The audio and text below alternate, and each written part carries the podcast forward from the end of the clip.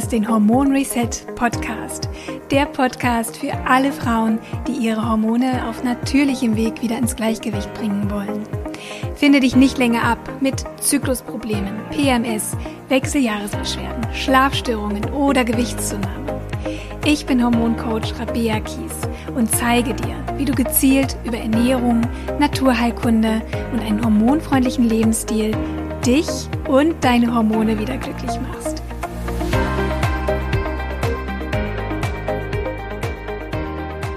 Willkommen zu einer neuen Hormon Reset Podcast Folge, diesmal mit einem ganz besonderen Gast, Dr. Dorothee Struck. Herzlich willkommen, liebe Dorothee. Moin.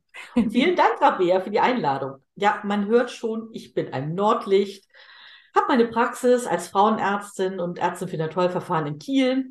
Fünf Minuten mit dem Fahrrad den Berg runter und man ist an der Ostsee. Ich habe den Luxus, in der Mittagspause im Sommer kann ich baden gehen. Ja, und nebenher bin ich auch noch Hypnosetherapeutin, klinische Hypnosetherapeutin. Das gibt es in Deutschland eigentlich gar nicht.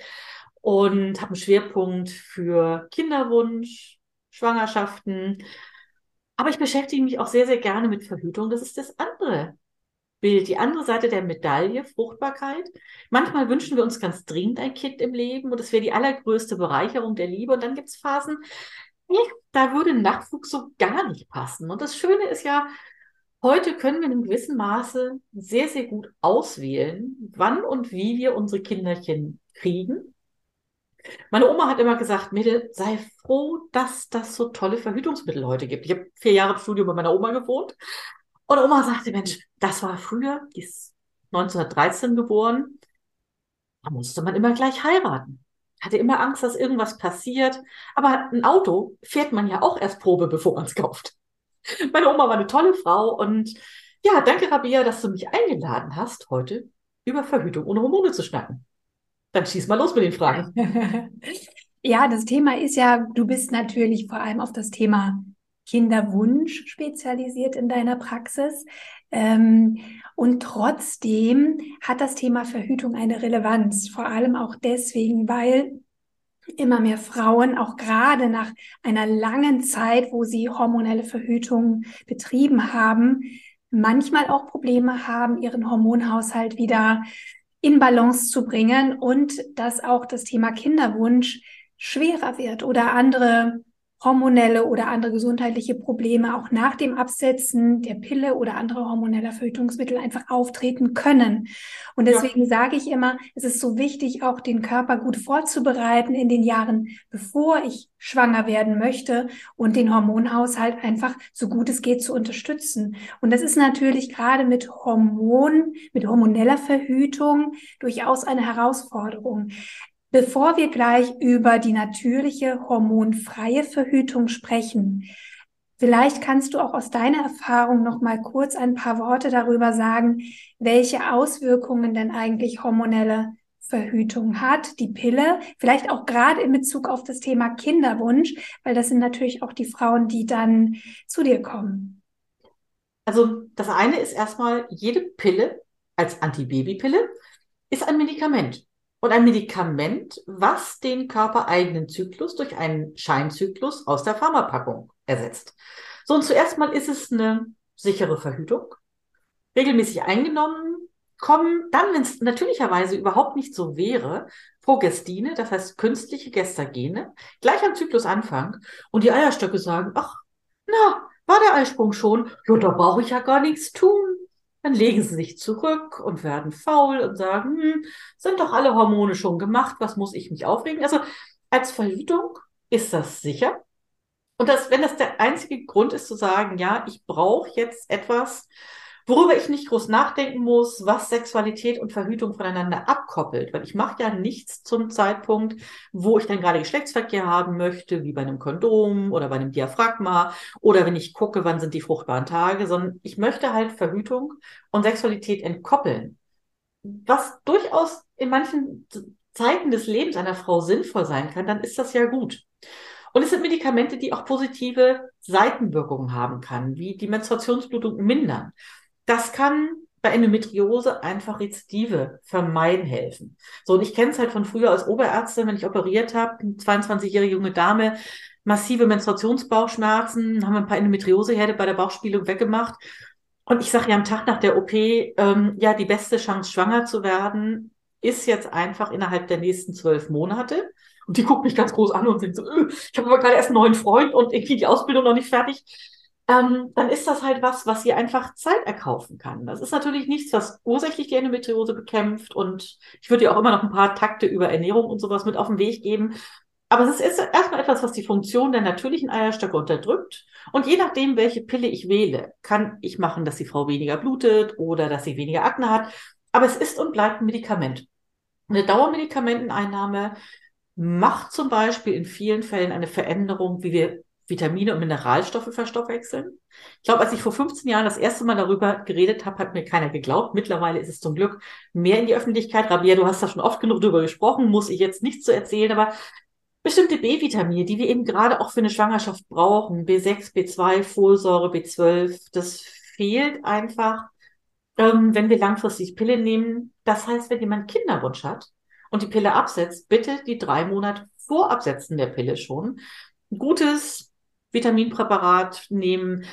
Im Zweifelsfalle einfach mal ein kleines Blutbild machen lassen, gucken, wie ist zum Beispiel der MCV, das ist das Volumen der roten Blutkörperchen, ist der riesengroß, fehlt funktionell Vitamin B12. Also einfach rechtzeitig, wenn ich aus der Pille raus will, gucken, dass ich einfach alles habe. Sie brauchen die ersten Monate nicht Vit ähm, Kalorien für zwei und nicht Essen für zwei, aber Mikronährstoffe. Und gerade Folsäure, wenn der Spiegel bei der Zeugung noch niedrig ist, ist kein Schutz da. Selbst wenn ich sofort mit dem rosa werdenden Schwangerschaftstest im zweiten Streifen anfange, Folsäure zu nehmen, der Speicher muss vor der Empfängnis aufgefüllt sein, bevor ich den maximalen Schutz bekomme. So. Und das andere ist, die Pille hat halt diesen Standard 28-Tage-Zyklus. Viele Frauen finden es praktisch, weil dann können sie ja ganz genau die Periode berechnen oder auch mal verschieben, wenn sie einen Strandurlaub haben. Aber das maskiert natürlich etwas, und ich habe überhaupt kein Feedback, wie es meinem Körper geht. Und es gibt eine US-amerikanische Kollegin von mir, die sagt immer so schön, die Periode ist eigentlich wie ein Zeugnis, was nicht nach einem Halbjahr in der Schule verteilt wird, sondern nach einem Monat. Und es spiegelt uns ein Stück weit auch, wie gehen wir mit uns um. Also ganz viele Frauen erleben das ja. ja dann habe ich wieder prämenstruell so einen Süßhunger, habe auch noch Examen, ich habe Phasen gehabt im Studium, ich habe nur von Schwarztee und Tafeln Schokolade gelebt. Ähm, dann war die Menstruation auch krampfig, weil der klaut halt Magnesium. Muss ich mich nicht wundern, wenn ich extrem viel Stress habe, wenn ich zu wenig Kalorien für die Menge Sport treibe. Kann es durchaus sein, dass die Periode mal wieder verspätet ist mal ausfällt. Also mein Zyklus ist ja auch ein Rückkopplungsmechanismus und gibt mir eine Meldung, wie gehe ich mit mir um. Und wenn ich jahrelang, ich fange, was weiß ich, mit 17, erster Freund, die Pille an, nehme die, bis ich 33, 34 bin und denke, ach, ist ja alles in Ordnung. Ich habe ja total regelmäßigen Zyklus. Hm, ist aber nicht der eigene.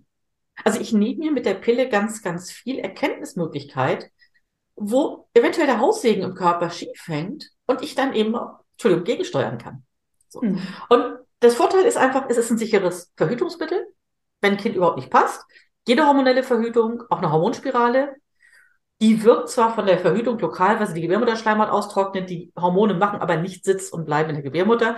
Die finden wir überall im Körper, können natürlich auch Effekte haben.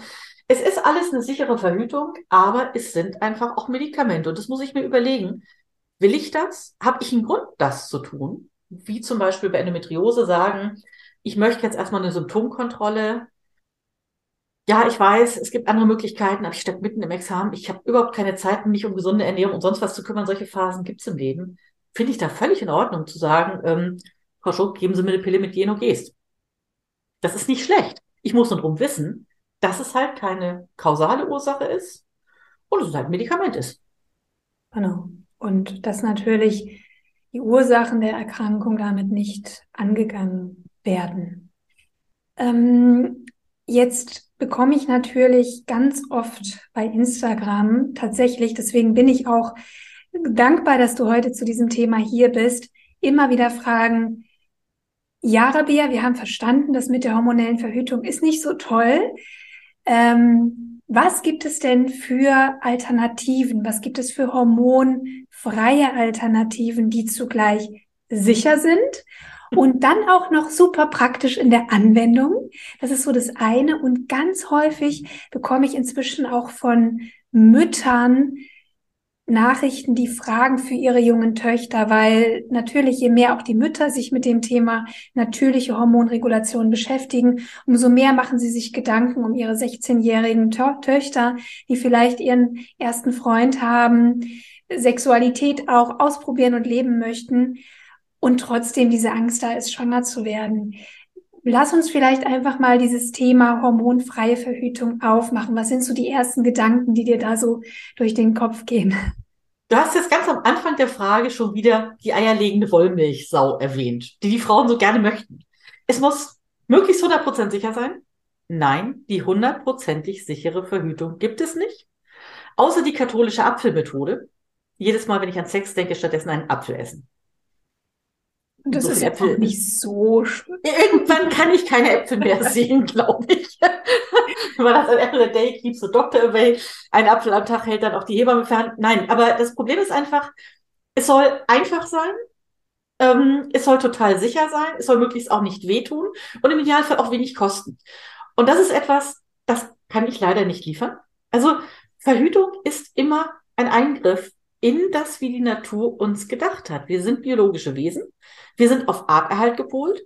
Und dieses, es darf auf keinen Fall was passieren, ähm, das macht ja auch psychisch ganz, ganz viel mit den Frauen. Also ich erlebe so viele junge Frauen, die heute eine unglaubliche Angst vor einer ungeplanten Schwangerschaft haben. Ja, natürlich ist das ganz, ganz doof. Ähm, ich kann so sicher wie möglich verhüten, aber ich muss einfach wissen, dass keine Verhütung 100% sicher ist und ich habe früher, als ich noch allgemeine Gründe gemacht habe, so viele in Anführungsstrichen verspannte junge Damen erlebt, die die Pille genommen haben, immer Kondome dazu, also immer Doppelverhütung und gleichzeitig eine Wahnsinnsangst hatten, sobald mal irgendwie die Periode nicht auf Punkt morgens da war, bei uns auf der Matte standen für den Schwangerschaftstest. Und wo ich so aus meiner Hypnoseerfahrung raus sage, was macht das mit dem Kopf? Die ist die ganze Zeit, ich darf nicht schwanger werden, ich darf nicht schwanger werden, ich darf nicht schwanger werden, ich darf nicht schwanger werden. Und dann mit 35 soll das plötzlich umschalten und dann soll ich sofort schwanger werden. Und der Kopf ist aber immer noch dabei, nicht schwanger werden, nicht schwanger werden, nicht schwanger werden, bloß nicht, bloß nicht, bloß nicht. Ähm, Schwangerschaften sind doof. Also, das eine ist, wäre mir erstmal zu wünschen, dass eine Beziehung eingegangen wird. Ich weiß, das ist nicht modern. Sexualität ausprobieren, leben mit verschiedenen Partnern, wie auch immer.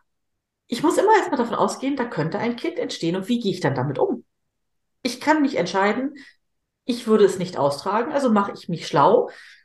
Pille danach, Spirale danach, im Zweifelsfalle auch eine Abtreibung, wenn ich das tun würde. Was gibt's in meiner Gegend überhaupt an Möglichkeiten? Und was wäre eine Option für mich? Und da gehört der junge Mann auch einbezogen. Und ich habe das Gefühl, heute ist die Verhütung rein Frauensache. Ja, die Kerle benutzen Kondome wegen sexuell übertragbaren Erkrankungen. Aber dafür, dass kein Kind entsteht, ist die Frau verantwortlich. Das heißt, also wie gehe ich in eine Beziehung überhaupt rein? Weiß der Mann, dass er prinzipiell ein Kind zeugen könnte? Fühlt er sich dafür verantwortlich? Würde er, wenn die Frau das nicht über die Frauenkasse bekommt, auch eine Abtreibung bezahlen? Also da fange ich jetzt mit ganz vielen philosophischen Fragen an. Da bleiben wir jetzt nicht. Aber für mich ist so dieses, dieses ich will Sexualität, aber es darf auf keinen Fall was passieren. Ähm, ja, was will ich denn? Wasch mir den Pelz oder mach mich nicht nass. Sexualität ist nicht nur ein Wagnis fürs Herz und ich verkauf, kann auch keine Kondome fürs Herz verkaufen. Natürlich ist die Liebe groß und manchmal wird mir das Herz gebrochen und natürlich können mit jeder Methode, auch mit der Pille, Schwangerschaft entstehen. So, und bei der Pille ist der durchschnittliche Pearl-Index, wobei der Pearl-Index in den Verhütungswissenschaften seit 20 Jahren out ist, aber das ist eine ganz andere Geschichte. Das ist immer so der, das Messwert, auf den wir uns beziehen, der sehr einfach zu vermitteln ist. Ähm, Pearl-Index ist, wenn 100 Frauen ein Jahr lang damit verhüten, wie viele werden schwanger. Und dann gibt es den Methodenindex, das heißt, wenn die Methode komplett korrekt angewendet wird, so wie es sein soll, und den Gebrauchsindex, das ist das tägliche Leben. So, das heißt bei der Pille, ich vergesse die mal, ich habe mal eine Magen-Darm-Grippe und das Ding rutscht runter, ich bin betrunken und ähm, ich habe innerhalb von zwei Stunden nach Pilleneinnahme gespuckt. Ähm, das heißt, ich weiß nicht, ob sie wirkt, muss also 14 Tage hinterher, wenn ich es richtig mache, ein Kondom benutzen. Tu es nicht. So, dass es tägliche Leben gibt, ist der ideale Pearl-Index, der Methodenindex der Pille bei durchschnittlich 0,6. Es gibt Präparate, die sind besser, es gibt Präparate, die sind ein bisschen schlechter. Das heißt, 0,6 Frauen von 100 pro Jahr werden schwanger. Der reale Index liegt irgendwo bei 8. Weil Frau ist mal vergesslich. Ähm, ich werde nie die junge Dame vergessen, die eines Morgens um neun völlig derangiert vor der Praxis stand mit einem Southern Comfort Hut auf dem Kopf. Mich total glöhnig anguckte. Die wohnte in der Nachbarschaft, eine Studentin, Frau Struck. Ich habe gestern auf der Kieler Woche viel gefeiert. Ich glaube, ich habe die Pille mit ausgespuckt. Bis wann kann ich kommen für eine Nachtverhütung? Und ich habe gedacht, boah, klasse. Die haben mir noch erzählt, dass man nach sechs Cocktails, sechs oder acht Cocktails so einen Hut kriegt. Also ich bin danach nicht mehr viel gewesen, bei meiner Frau der Ärztin abzukommen. Ich habe gesagt, kommen Sie heute Abend um sechs ähm, rein und hat dann eine Spirale danach gekriegt. Die war sich dessen total klar, aber das tägliche Leben ist halt einfach so, man kriegt das nicht immer mit. Das heißt, die Pille ist real gar nicht so sicher, wie immer alle denken. Und natürliche Familienplanung nach der Methode Sensiplan. Ich wäre total froh, wenn du das unten verlinkst, weil das ist wirklich die sicherste Form von natürliche Familienplanung. Und wenn ich natürliche Familienplanung sage, ist für mich immer die wissenschaftliche Definition gemeint. Eine Kombination von Körpersymptomen wie Muttermundsschleim und ähm, Temperaturmethode. Im Volksmund ist natürliche Familienplanung teilweise etwas ganz, ganz anderes. Alles, was von Tage zählen bis sonst wohin, was teilweise überhaupt nicht wissenschaftlich nicht sicher ist oder sonst was. So, und NFP nach Sensiplan, was unglaublich gut beforscht ist, das hat den gleichen Methodenindex von 0,6 wie die Pille. Das heißt, die gleiche ideale Sicherheit. Das heißt immer, natürlich verhüten ist nicht sicher. Stimmt überhaupt nicht. Und der Gebrauchsindex hängt natürlich sehr davon ab, wie schlusig die Frauen sind. Aber da die Frauen sich sehr mit ihrem Körper beschäftigen, wissen sie viel mehr, wann sie mit dem Feuer spielen und wann nicht. So, und das ist einfach für mich eine ganz, ganz andere Sache. Ja, es ist ein bisschen Aufwand, aber ich lerne noch total viel über meinen Körper. Und ich bin so froh, dass ich mit 19 im Medizinstudium meinen ersten Studium, meinen ersten Freund am Orientierungswochenende beim Beginn des Medizinstudiums kennengelernt bin ein paar Tage, habe erst Kondome benutzt und dann sind wir, bin ich in die Universitätsbuchhandlung, habe ein Buch über Verhütung gefunden. Ich wusste damals nicht, dass der Kollege Döring einer der Vorreiter von Sensiplan, natürlicher Familienplanung war. Habe mir das durchgelesen, mir ein Thermometer gekauft, ähm, angefangen Körper zu beobachten. Nach zwei, drei Monaten haben wir die Kondome weggelassen, außer an den fruchtbaren Tagen. Und ich fand es total spannend, so viel über meinen Körper zu lernen. Da habe ich irgendwann angefangen, Nachtdienste in der Klinik zu schieben, weil ich Geld brauchte habe das Diaphragma dazu genommen und ich bin heute so froh, weil mir hat das auch beruflich so viel Verständnis über meinen Körper gegeben. Aber da sind wir wieder bei dieser eierlegenden Wollmilchsau. Es ist total einfach, aber nicht simpel. Ich muss mir ein bisschen Arbeit machen und Lust darauf haben, meinen Körper kennenzulernen und mich darauf einzulassen. Und es ist mittlerweile unglaublich viel Femtech und teilweise echt Femtech-Müll auf dem Markt. Irgendwelche rosanen Thermometer mit irgendwelchen Apps, die, wenn sie nicht aus Europa sind, oft auch nicht datensicher sind, mm, die nach ganz komischen Algorithmen programmiert sind und den Frauen vormachen, ja, ich gebe da einmal Geld aus, steck das morgens in den Mund, mess drei Minuten, das überträgt auf die App und die App sagt mir, wann ich fruchtbar werden kann, wann nicht. Und das ist kein NFP. Das ist kurz einhaken, Dorothee. Ja. Ähm, jetzt kommen bestimmt ganz viele Fragen auf bei den Zuhörerinnen. Kurzer Einwand. Ich habe schon mit Anne Schmuck eine ah. Folge zum Thema NFP aufgenommen. Da einfach noch mal reinhören, einfach einige Episoden zurückscrollen. Da beschreiben wir sehr genau, was man unter NFP versteht, wie man es beobachtet und so weiter. Ähm, das werden wir hier gar nicht so im Detail besprechen. Es ist nur wichtig äh, zu wissen, dass es eigentlich, also in meinen Augen ist NFP die Grundlage für eine natürliche hormonfreie Verhütung, egal welche weiteren Verhütungstools, Barrieretools dann auch noch dazukommen, die wir auch gleich noch besprechen werden. Super, das hatte ich nicht gesehen, dass du Anne schon mal zu Gast hattest, weil Anne Schmuck ist klasse. Die empfehle ich auch ganz viel, die ist super.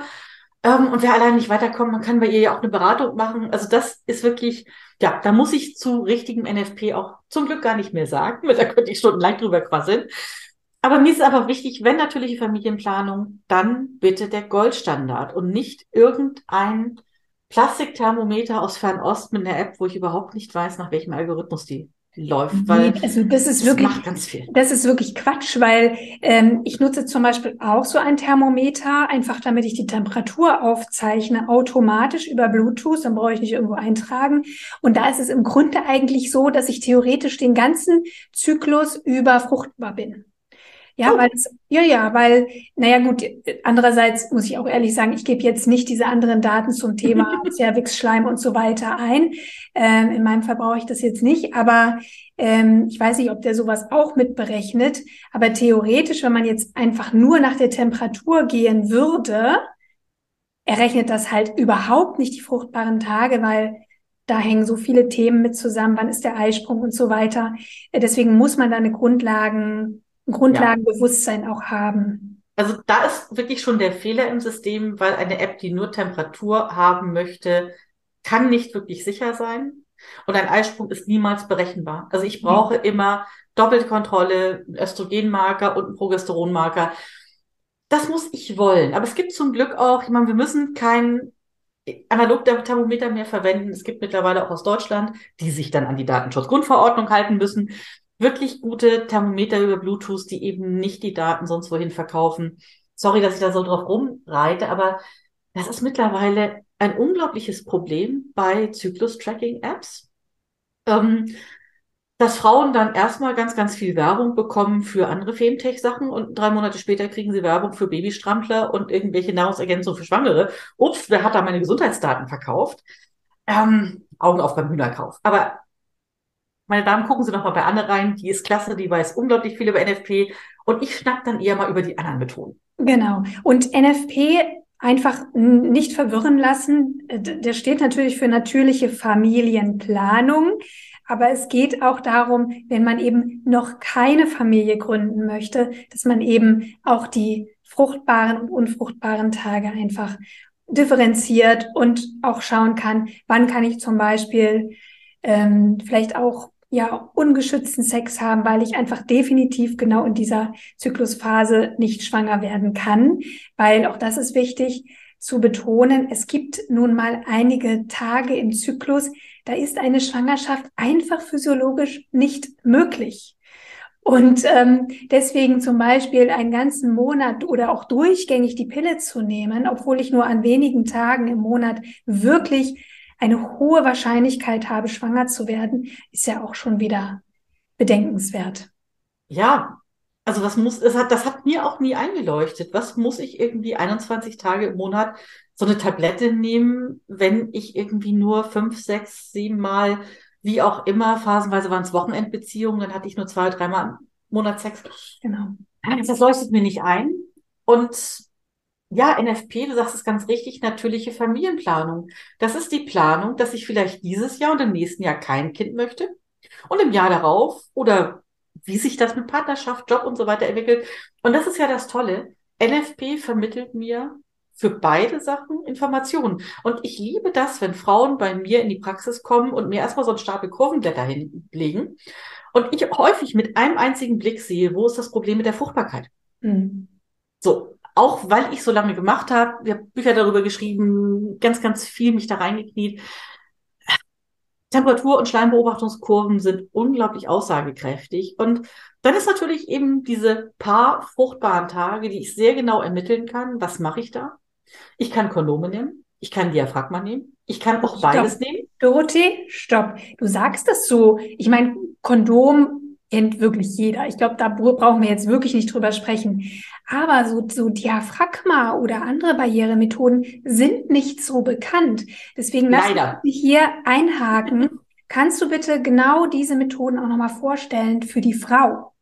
Ja, also Barrieremethoden als ganz große Gruppe sind Methoden, die eine Barriere zwischen Samenzellen und Eizellen machen. Das heißt, die beiden Königskinder kommen nicht zusammen. Die berühmte Gummitüte namens Kondom sollte eigentlich jeder kennen, schützt nicht nur vor Schwangerschaft, sondern auch vor bestimmten Krabbelfiechern wie Chlamydien und HIV und so weiter. Und was in Deutschland leider in den letzten 20 Jahren sehr, sehr zurückgegangen ist, jetzt aber so langsam wieder kommt, ist der Gebrauch von Diaphragma. Und das Diaphragma ist ja zwischen 60 und 90 Millimeter groß, eine Silikonmembran, die mit Spermienhemder ein Gel gefüllt wird, über den Muttermund gestülpt wird und verhindert, dass Spermien an den Muttermund kommen. Wir haben aktuell nur noch Diaphragmen in Deutschland. Es gab auch mal Porzelkappen über, ja, eigentlich seit 1920. Wir waren mal Weltmeister im Herstellen und Entwerfen. Das Diaphragma stammt übrigens auch aus Flensburg.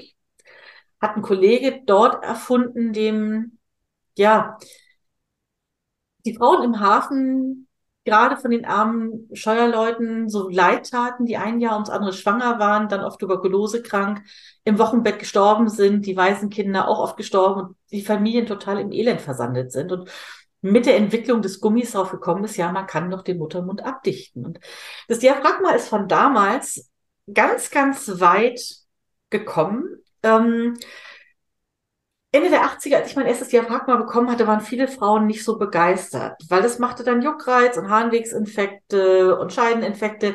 Wir hatten damals aber Latex, was ganz oft Allergien macht und Juckreiz. Und wir hatten teilweise relativ aggressive Spermien, tötende Substanzen als Creme.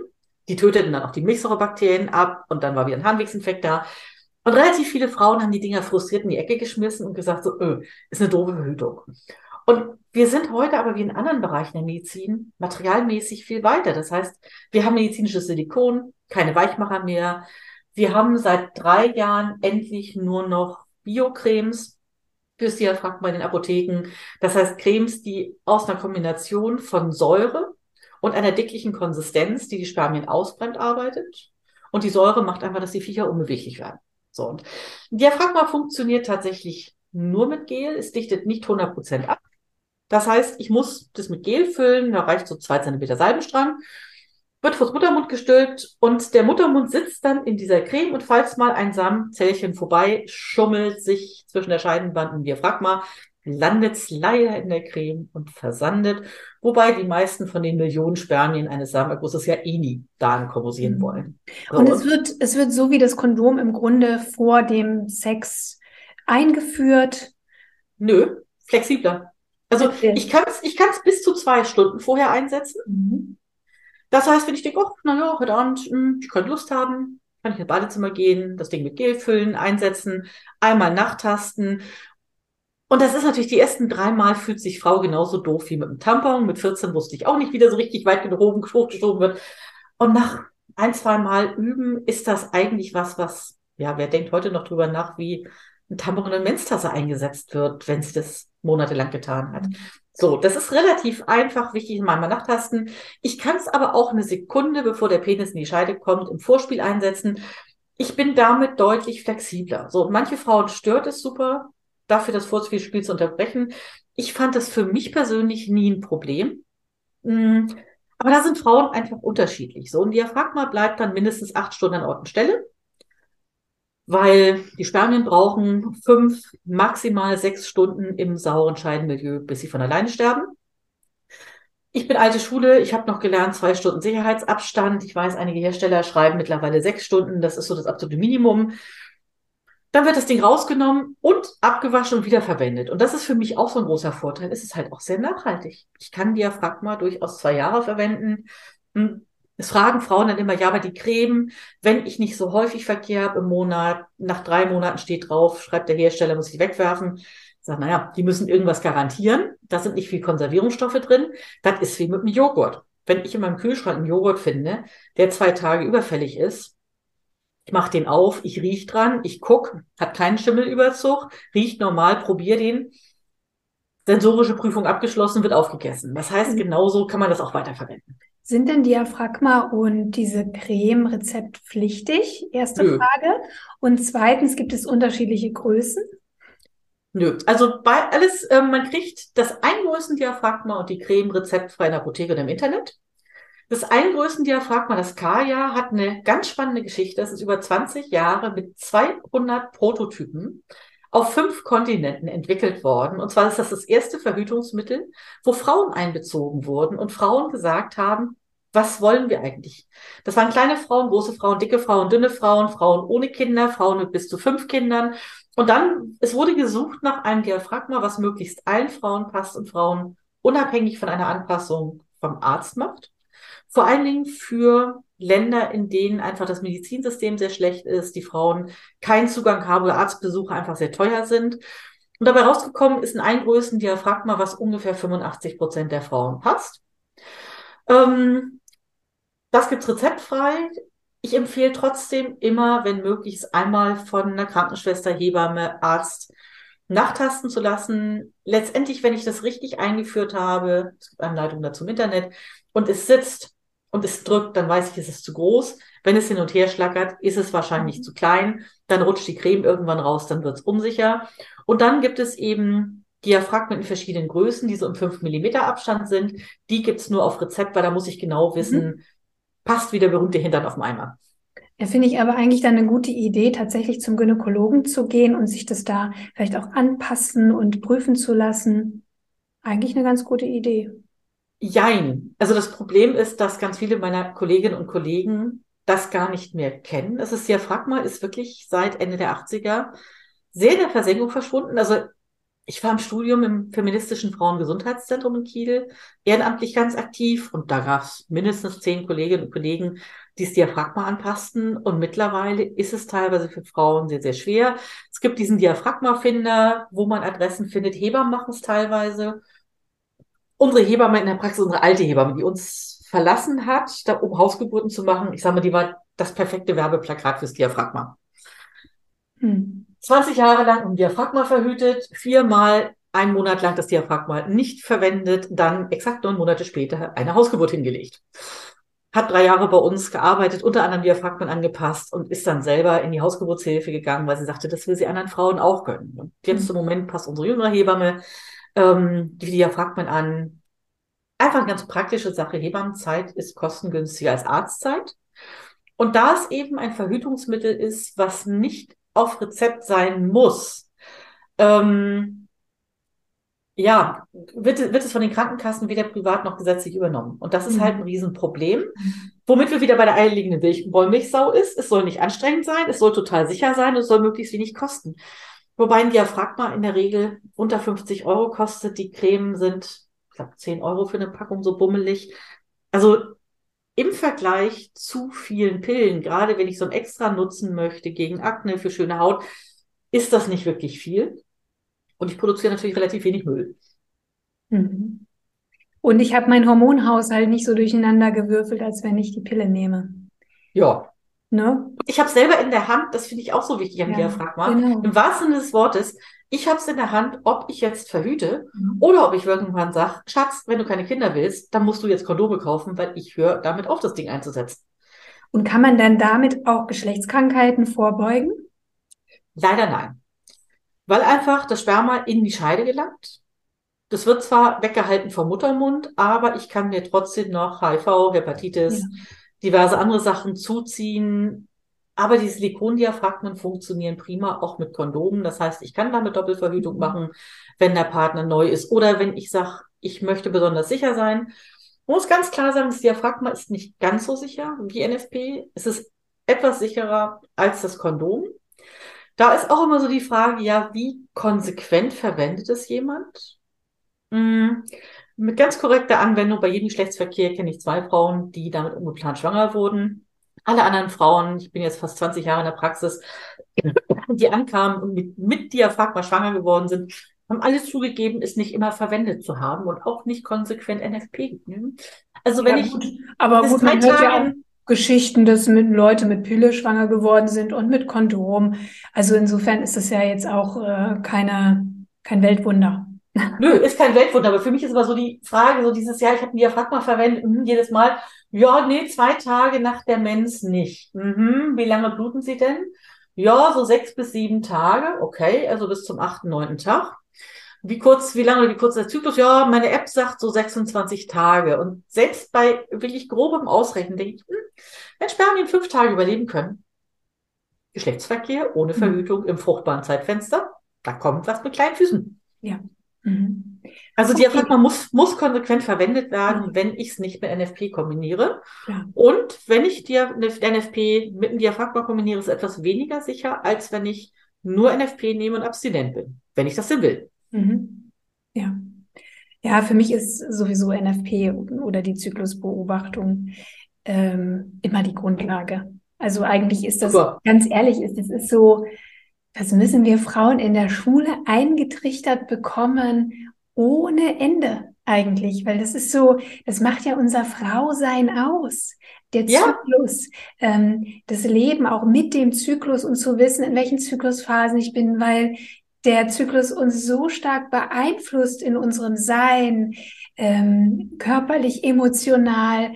Und ich kann so viel ablesen, du hast es am Anfang schon gesagt, vom Zyklus. Und das ist so wertvolles Wissen. Und ich wünschte, ähm, ja, dass das einfach noch mehr Einzug in die, in die Aber hast, hast du davon was in der Schule gehört? Bei mir haben sie nur ich was von Pille und Kondom nicht. Ich doch sowieso nicht. Ich bin 75 geboren. Also das war da schon gar kein Thema. Ich glaube, es wird aber in den nächsten Jahren mehr Bewusstsein dafür geben. Aber ähm, weil aber auch die Frauen persönlich sich mehr für dieses Thema interessieren und auch die Mütter, die jetzt Kinder bekommen.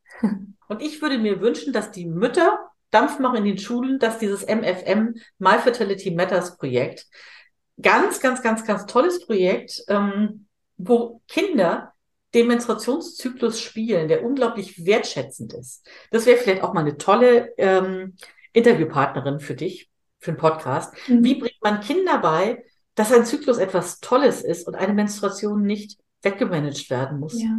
Ich hatte auch schon tatsächlich ein Interview zum Thema erste Periode, wie man auch die jungen Kinder darauf vorbereiten kann. Auch einfach ein bisschen zurückscrollen, da findet ihr die Info. Genau. Ja, sehr, sehr spannend. Ähm, wir müssen so ein bisschen auf die Zeit achten, haben aber auch noch gar nicht alle möglichen Verhütungsmethoden und werden sie auch gar nicht besprechen jetzt. Aber was wäre in deinem, also was wäre für dich noch eine weitere wichtige Verhütungsmethode? Ich sag mal, ich werde sehr oft eben auch nach dem, nach der Kupferspirale. Also wir sind, wir sind ja eigentlich durch. Es gibt nicht hormonell an sicheren, ernstzunehmenden Verhütungsmethoden natürliche Familienplanung als symptothermale Methode. Und da ist für mich Sensiplan einfach King. Oder wenn Frau das unbedingt will, mit einem vernünftigen Algorithmus, entsprechendes Femtech, aber wirklich die Regeln müssen bekannt sein trotzdem. Dann gibt's das Diaphragma und das Kondom natürlich. Und dann gibt's noch die kupferbasierte Verhütung. Und mh, mm, ich habe mal bei, bei, der British Army gearbeitet. Ich war tatsächlich mal anderthalb Jahre in der Lüneburger Heide Armeegynäkologin. Und ganz viele Soldatinnen wollten gerne damals, ähm, gerade wenn sie ins Auslandseinsatz gingen, wie zum Beispiel irgendwie, ja, Kosovo, da war damals relativ viel, ähm, die wollten halt eine sichere Verhütung und nicht irgendwie von Pillennachschub über Feldpost oder dann gibt's irgendwie Übelkeit, Erbrechen, was weiß ich, weil in einem Lager, wo vielleicht das Wasser nicht perfekt aufbereitet ist, was auch immer. So, und die Engländer sagten immer zur Spirale fix and forget einsetzen und sich die nächsten fünf Jahre keinen Kopf mehr machen.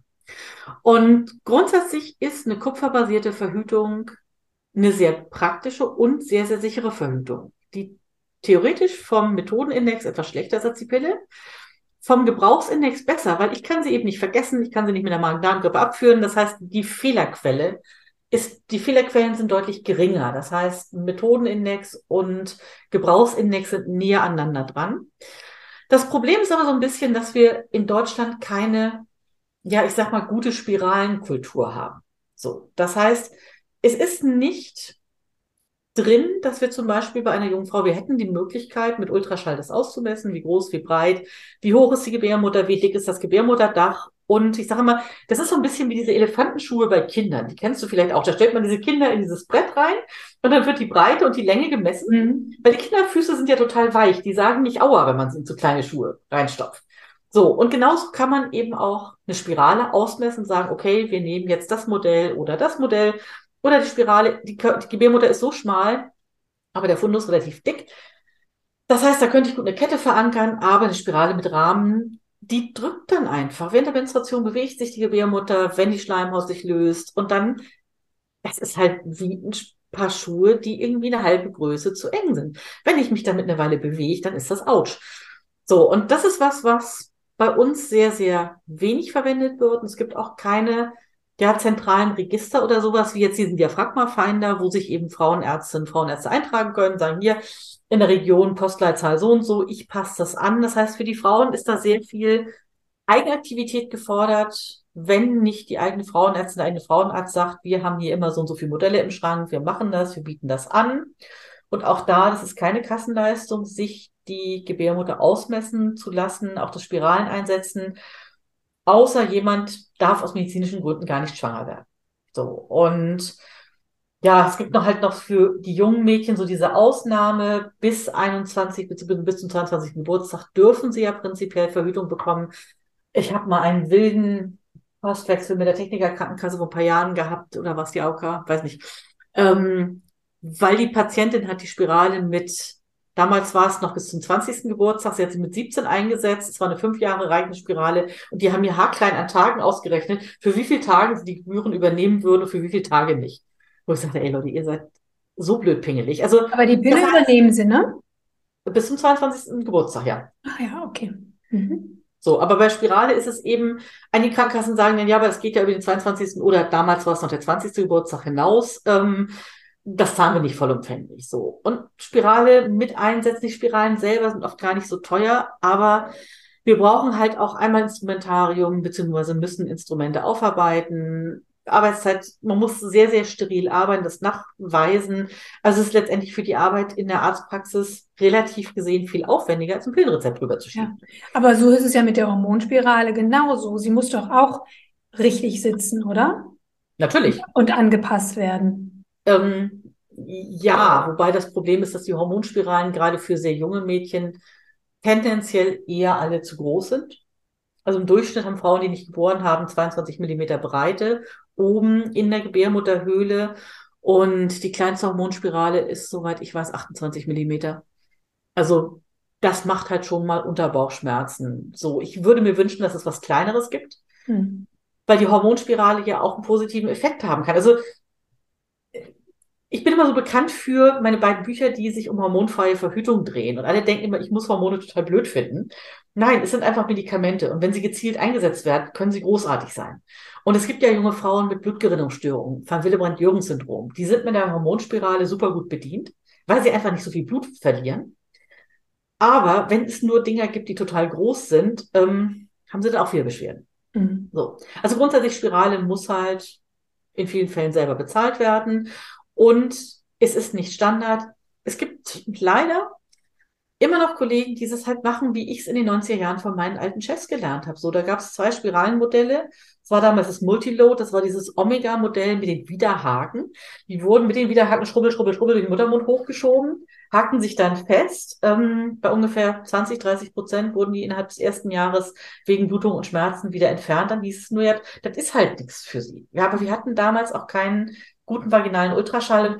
Man kann sich damit sehr wenig Arbeiten machen und ein Modell nehmen, was einfach einzusetzen ist. Oder man kann sich da mehr Arbeiten machen, was sich dann aber blöderweise einfach auch darauf niederschlägt, was Frauen bezahlen müssen. Hm. Ja, okay. Und ähm, was ich immer noch mal höre, ist, dass zum Beispiel die Kupferspirale zu starken Blutungen auch führen kann. Kennst du das? Also wenn sie, nicht, wenn, sie, wenn sie nicht passt. Es ist ein Zeichen, dass das Ding nicht passt. Okay. Also ich habe mir jahrelang wirklich sehr, sehr viel Mühe gegeben, die Spiralen immer auszumessen, anzupassen. Das Problem ist, wenn der Rahmen zu groß ist, drückt er Stück für Stück das Endometrium, die Schleimhaut platt und es kommt zur sogenannten Denudation, das heißt zur Glatzenbildung. Das heißt, wir haben kahle Stellen und da liegen die Blutgefäße an der Oberfläche und da haben wir dann häufig Schmier- und Zwischenblutungen oder eben sehr lange, heftige Blutungen. Ähm, wenn die Spirale wirklich gut sitzt, ist es überhaupt kein Problem. Genauso wie mit Schmerzen bei der Menstruation. Das ist eher ein Problem von mangelnder Passform und es gibt mittlerweile wirklich, ja, ich finde sehr schöne Modelle, die auch der Anatomie der Gebärmutter gut angepasst sind. Hm. Ja, vielen Dank, Dorothee, für deine Einschätzung. Hm, jetzt bist du natürlich auch als Vertreterin deiner Branche hier. Und Leider Gottes sind nicht alle Gynäkologen und Gynäkologinnen so offen und auch so ganzheitlich eingestellt wie du. Ähm, hast du vielleicht eine Empfehlung, einen Tipp, wie jetzt vielleicht eine Frau, die gerne auch sich für eine hormonfreie Verhütungsmethode entscheiden möchte, ob es jetzt die Kupferspirale ist oder Diaphragma, wie sie vielleicht auf, auch, auch auf ihre Ärztin zugehen kann, wie sie das Gespräch suchen kann und auch eine gewisse Offenheit von Seiten der Ärztin vielleicht auch erzielen kann, weil leider höre ich jeden Tag Geschichten, dass Frauen einfach tatsächlich nicht gehört und ähm, ernst genommen werden, sehr schnell abgespeist werden mit Pille und Co. Ähm, wie kann ich es trotzdem schaffen, vielleicht ja auf meine Ärztin da einzuwirken? Also das erste ist einfach, wir haben ein strukturelles Problem in der Ausbildung. Verhütung ist erst relativ kürzlich in die Facharztausbildung aufgenommen worden. Und die meisten von uns haben ihren Facharzt überwiegend im Krankenhaus gemacht. Und früher gab es dann noch die Pille danach, die war ja dann nicht über die Apotheken abzugeben. Aber ansonsten hatten wir eigentlich mit Verhütung in der Facharztausbildung wenig zu tun. Ich habe noch mein eins, ein Jahr in der Belegpraxis gemacht, aber es gibt ganz, ganz wenig Kollegen, die tatsächlich in der Praxis ihre Facharztausbildung machen. Was auch daran liegt, dass zum Beispiel bei uns in Kiel nur noch eine Praxis überhaupt die Weiterbildungsermächtigung hat. So. Das heißt, die Kolleginnen wissen alles, wie man eine Patientin nach Brustkrebs auf Station versorgt, ähm, was auch total wichtig ist. Aber das, was in der normalen Praxis draußen ist, ist nicht unbedingt das, was uns oder was jungen Frauen interessiert, ist nicht unbedingt das, was uns vermittelt wird. Und ja, natürlich kann man sich fortbilden, aber viele Kolleginnen, also ich möchte einfach auch für ganz viele, die sich Mühe geben im Rahmen ihrer Möglichkeiten, ähm, die ertrinken in Bürokratie, Dokumentationswahn und würden die Zeit viel, viel lieber für Fortbildung nutzen. Also ich erlebe es halt, wenn ich auf Medizinkongressen mal über das Diaphragma spreche. Ich habe eigentlich die Bude immer voll, gerade von jungen Kolleginnen, die sagen, boah, ist ja total toll, wunderbar, Frau Struck. Bin jetzt in zwei Wochen auch wieder auf dem Kongress ähm, zu dem Thema. Aber die viele sagen, wir würden uns gerne fortbilden, wir kommen nicht dazu. Andere interessiert das Thema auch nicht so besonders. Mich hat Krebsheilkunde, Onkologie war nie meins. Habe ich die Patienten immer so gut versorgt, wie ich konnte, aber auch andere Kollegen ins Boot geholt. Das heißt, ich kann nicht erwarten, dass das das Kernthema meiner Frauenärztin ist. Und was ich immer ganz wichtig finde, die Frau soll sich vorher schlau gemacht haben. Wenn da jemand vor mir sitzt und sich ein Diaphragma will, aber eigentlich überhaupt nicht weiß, was das ist, auch noch nie ihren Muttermund getastet hat, ähm, dann ist es, also ich habe in der normalen Sprechstunde einfach nicht die Zeit, eine komplette Diaphragma-Beratung zu machen.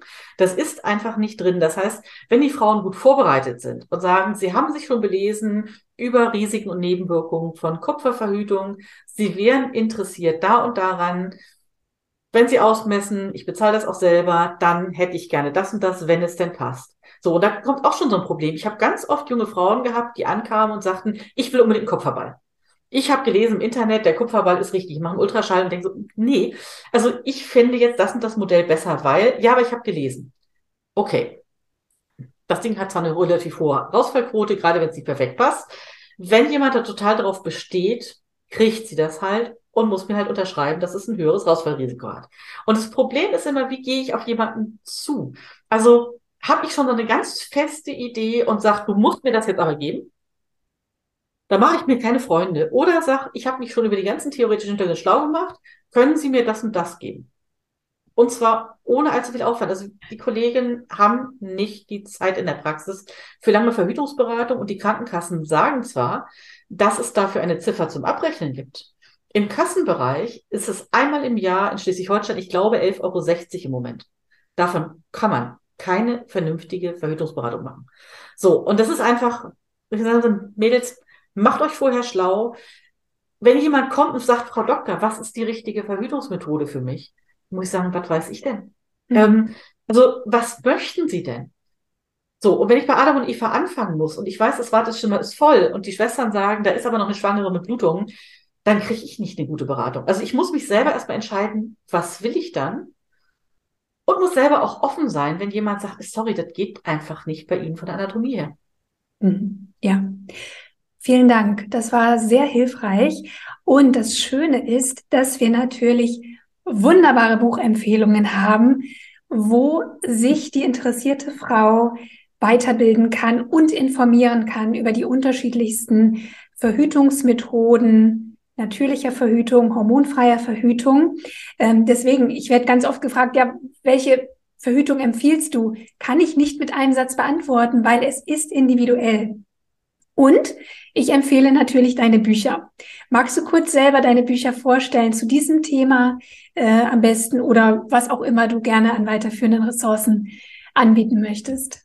Also, wer richtig tief in das Thema einsteigen möchte, Stadelmann Verlag, Verhüten ohne Hormone, ist mittlerweile in der zweiten überarbeiteten Auflage drin und ja, da habe ich einfach ganz, ganz viel reingeschrieben, recherchiert. Das ist ein Projekt des Herzens über drei Jahre gewesen, weil es mir so leid tat, wie viele junge Frauen, die ich in der Praxis hatte, die immer glaubten, die Pille ist die einzige sichere Verhütungsmethode.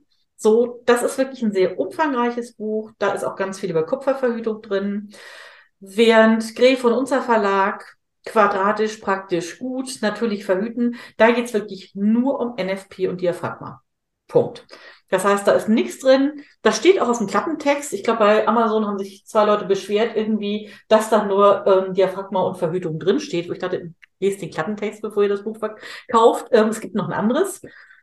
Das ist halt wirklich klein kurz durchlesen mit ein paar Hinweisen auch auf Femtech-Tools, die funktionieren und Apps, die gehen und datensicher sind.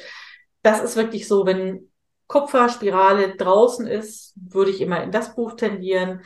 Wobei auch da das große Steinemann Verlag, da ist viel, viel mehr Hintergrundwissen drin. Ähm, was mir dazu noch einfällt, ist so jetzt von der, wahrscheinlich wird in zwei, drei Jahren eine neue Auflage geben, von der ersten Auflage zu jetzt, es gehen uns gerade so viel Verhütungsmittel verloren. Es gibt keinerlei Portio-Kappen mehr in Europa. Die sind also komplett vom Markt gefegt worden seit 2000. Ähm, andere Sachen werden auch weniger. Wir haben deutlich weniger Spiralmodelle. Einige, die sehr schlecht waren, gibt's nicht mehr bei uns, aber einige, die wirklich für einige Frauen noch sehr brauchbar waren. Es ist schade, wenn die Freiheit von Frauen da so geschnitten wird. Mhm. Ja. Dorothee. Aber genug Informationen sind drin. Ja, genau. Also wunderbar. Ich glaube, wir haben jetzt einen ganz, ganz guten Überblick verschafft, ähm, was eigentlich hormonfreie Verhütung ausmacht. Und wie gesagt, für alle, die jetzt intensiv sich mit dem Thema beschäftigen wollen, und auch sollten, empfehlen wir natürlich die Bücher, die ich natürlich in den Show Notes verlinke. Genau, und ich verlinke auch die Podcast-Folgen, die wir erwähnt haben zum Thema NFP. Genau, und natürlich verlinke ich auch deine Praxis, liebe Dorothee, falls vielleicht potenzielle Patientinnen entweder vor Ort sind, aber ich weiß ja auch, dass du überregional zum Teil auch berätst im äh, Zuge auch deiner Hypnosebehandlungen und so weiter. Richtig? Genau. Ja, genau. Und dazu nehmen wir auch nochmal eine ganz spannende Folge auf zum Thema Hypnose im Kinderwunsch. Für heute danke ich dir ganz, ganz herzlich, liebe Dorothee. Vielen Dank nochmal für die Einladung, Javier. Dass du zu Gast warst und das Thema auch irgendwie so, so locker und leicht verständlich rübergebracht hast. Ich freue mich, wenn du nächstes Mal wieder im Podcast bist. Jo, ich freue mich auch.